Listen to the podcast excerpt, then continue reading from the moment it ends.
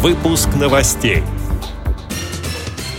Система правового просвещения инвалидов начнет работу в Новосибирской области. В городах на Волге ведущие медики страны бесплатно обследуют детей с врожденными пороками сердца, нарушениями зрения и речи. В Москве подведены первые итоги акции «Подарите книги детям». В Мурманской областной специальной библиотеке для слепых и слабовидящих открылась выставка «Учиться всегда пригодится». В 2015 году планируются первые официальные состязания параледолазов в рамках этапов Кубка мира. Далее об этом подробнее в студии Наталья Гамаюнова. Здравствуйте. Здравствуйте. Система правового просвещения инвалидов начнет работу в Новосибирской области. Инициаторы программы хотят предоставить безбарьерный доступ к социально значимой информации людям с физическими, в том числе сенсорными ограничениями, сообщает ГТРК «Новосибирск». В сентябре и октябре пройдут презентации трех публичных центров правовой информации и адаптивной сети на базе восьми районных отделений Центральной библиотечной системы. Так, уже 9 сентября такая возможность предоставится жителям Черепановского района, а 11 – из Китимского.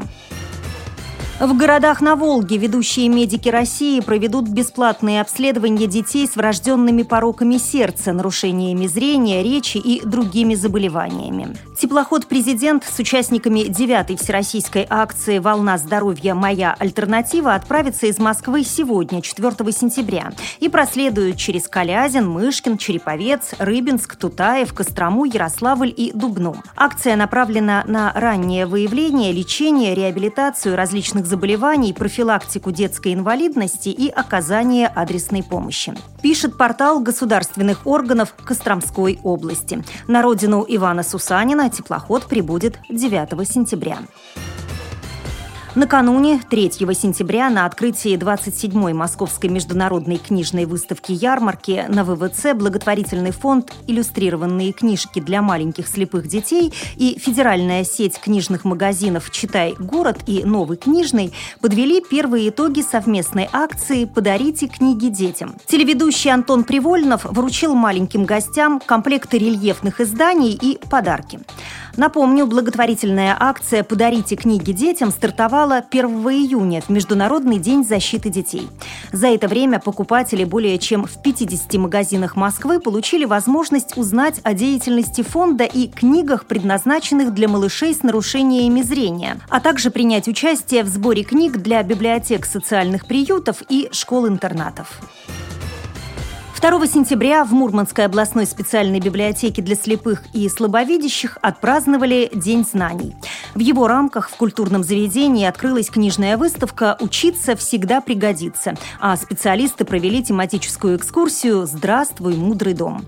Гостями стали посетители отделения дневного пребывания для граждан пожилого возраста и инвалидов, а также учащиеся школы-интерната номер три.